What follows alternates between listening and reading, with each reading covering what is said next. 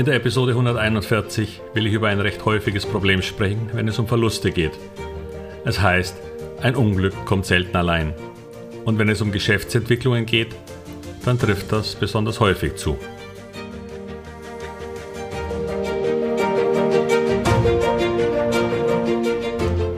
Herzlich willkommen, moin und Servus beim Podcast Aktien verstehen und erfolgreich nutzen.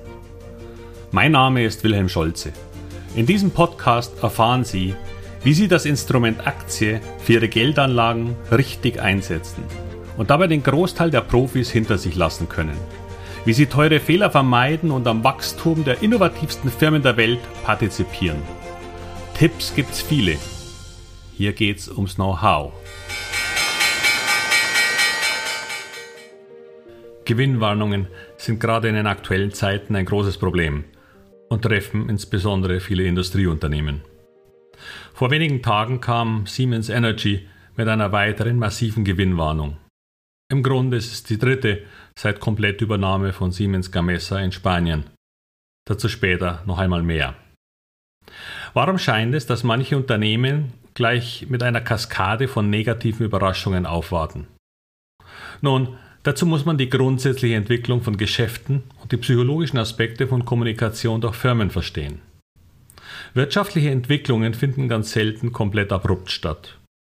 Corona war da allerdings tatsächlich eine Ausnahme, weil die Politik sich innerhalb weniger Tage dazu entschlossen hat, quasi die gesamte Wirtschaft in eine Ruhepause zu schicken. Homeoffice für alle, Ende von Reise- und Hoteltätigkeiten, keine Gastronomie mehr. Im Grunde alles, wo sich Menschen enger begegnen konnten. Dies war eine Situation, wie sie zuvor so noch nie stattgefunden hat. Dass dies zu massiven Verwerfungen führen musste und viele Unternehmen nur durch einen gigantischen Rettungsschirm der Politik am Leben gehalten werden konnten, war klar. Doch war die Politik damit natürlich auch nicht ganz unschuldig an dieser Wirtschaftskrise. Meistens jedoch vollziehen sich wirtschaftliche Abschwünge und Veränderungen nicht ganz so plötzlich, sondern beginne mit einer Verschlechterung, geringeren Auftragseingängen oder Verlusten aus anderen Gründen.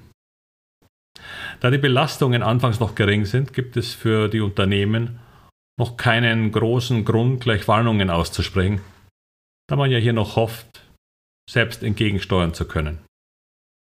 Erst wenn die Auswirkungen so groß werden, dass es absehbar immer schwieriger wird, eine eigene Prognose einzuhalten, muss in einer Ad-Hoc darauf hingewiesen werden. Denn so eine Ad-Hoc-Mitteilung ist Pflicht für jedes Unternehmen, sobald eine kursbeeinflussende Entwicklung bei den Gewinnen absehbar wird. Das Ziel hier ist es, jedem Anleger die gleichen Chancen zu lassen und Insiderhandel und damit Vorteile auszuschließen. Doch genau hier, bei der kursbeeinflussenden Entwicklung bzw. Information, wird das Ganze natürlich schwammig. Es bleibt da ziemlich viel Spielraum für Interpretationen. Denn zum einen sind Gewinnprognosen ja ohnehin erstmal Schätzungen gewesen. Und zum zweiten kann man schlecht im Februar schon seine Prognose einstampfen, wenn man die weitere Entwicklung noch gar nicht abschätzen kann. Zudem müsste man auch Kursreaktionen vorhersehen können. Manche Unternehmen melden daher schon wahrscheinliche Gewinnabweichungen von etwa 10%. Aber das ist keinesfalls Standard.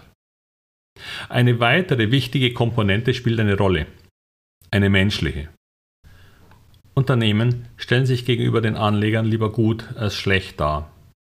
Denn welches Management gibt schon gerne zu, dass es seine eigenen Ziele nicht schafft und seine Anleger enttäuschen muss. Aus diesem Grund werden solche Ad-Hocs häufig hinausgezögert und erst veröffentlicht, wenn da gar keine Chance mehr besteht, das Ruder noch einmal herumzureißen. Das ist natürlich sowohl ein Ego-Problem als auch die Angst, den eigenen Job als CEO oder CFO zu verlieren. Und da viele Manager auch noch an ihrem Erfolg gemessen werden und vielleicht sogar mit Aktien als Bonus entlohnt werden, sind die natürlich nicht davon begeistert, wenn ein Kurs dann zusammenbricht. Denn damit kommt auch noch ein finanzielles Problem dazu. Ich will hier gar keine Gier oder absichtliches Fehlverhalten unterstellen, denn das ist einfach menschliches Verhalten. Also natürlich nur, wenn es nicht betrügerisch gemacht wurde, wie im Falle Wirecards. Doch aus eben genannten Gründen werden die Mitteilungen zu solchen Entwicklungen nicht nur möglichst aufgeschoben, sondern in den häufigsten Fällen auch nicht unbedingt übertrieben dargestellt. Und wenn sich dann die wirtschaftliche Lage weiter verschlechtert, was möglicherweise sogar absehbar gewesen wäre, kommt es häufig schon ein Quartal später zu einer Wiederholung dieser Situation. So geschehen eben gerade bei Siemens Energy, die nach dem ersten angekündigten Verlust durch Siemens Gamesa von rund 700 Millionen im März zur Kapitalerhöhung dann im Juni sehr viel weitreichendere Probleme dort erkannt hat. Die Verlusterwartungen wurden auf eine Milliarde oder mehr erhöht, was zu einem Kursverlust von etwa 40 Prozent führte. Overnight, wie man sagt. Also im Grunde ohne irgendeine Chance für die Anleger noch zu reagieren. Nur hätte die Formulierung oder mehr und weitere Probleme sicher stutzig werden lassen können. Naja, am 7.8. kam eine weitere Gewinnwarnung, weil sich diese Probleme zu einem weiteren, aber besonders deutlichen Mehr, mehr an Verlust herauskristallisiert haben. Nun ging es nicht mehr nur um eine, sondern um 2,2 Milliarden in Belastung für das dritte Quartal und um Gesamtjahresverluste von rund 4,5 Milliarden. Siemens Energy wird das letztendlich wegstecken können. Doch ich würde mich wundern, wenn so ein Verlust nicht früher oder später zu einer weiteren Kapitalerhöhung führen würde, die noch einmal zu einer weiteren Verwässerung der Anteilseigner führen wird. Jetzt war dies bis zu einem gewissen Grad eine spezielle Situation bei Siemens Energy. Doch schauen Sie sich Entwicklungen an, wie die bei vielen Automobilzulieferern. Firmen wie Leoni, die letztendlich nun pleite sind, mussten eine jahrelange Kaskade negativer Überraschungen und Gewinnmahnungen vermelden. Auch wenn immer wieder beteuert wurde, wie man das alles wieder hinbekommen würde. War leider nicht so. Billfinger und Berger kam ab 2014 mit fünf Gewinnwarnungen in Folge, mit entsprechenden Auswirkungen auf die Entwicklung der Aktienkurse. Ich könnte hier noch eine ganze Weile so weitermachen.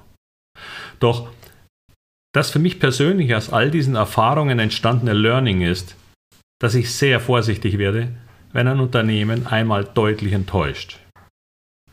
Dann heißt es noch zweimal lesen und die Gründe wirklich überprüfen. Denn viele Gründe fallen nicht einfach ein Quartal später wieder weg. Und dann steht nicht selten eine weitere schlechte Nachricht an. Dann heißt es noch zweimal lesen und die Gründe wirklich überprüfen denn viele Gründe fallen nicht einfach ein Quartal später wieder weg. Und dann steht nicht selten eine weitere schlechte Nachricht an. Und da die Märkte, sprich die weiter vorausschauenden Anleger, sich lieber schon vorher aus so einer Aktie verabschieden, kann dies zu einem relativ stetigen Verfall des Aktienkurses führen, schon bevor die nächste Gewinnwarnung überhaupt herauskommt. Ein Unglück kommt selten allein, sagte ich vorher, und auch wenn dies nicht immer stimmt, so aber heißt es für Aktionäre eben oft doch, eine Gewinnwarnung kommt selten allein. Berücksichtigen Sie dies bei Ihren Anlage- bzw. Verkaufsentscheidungen, zumindest gedanklich. Und damit viel Erfolg bei all Ihren Investments. Ihr Wilhelm Scholze.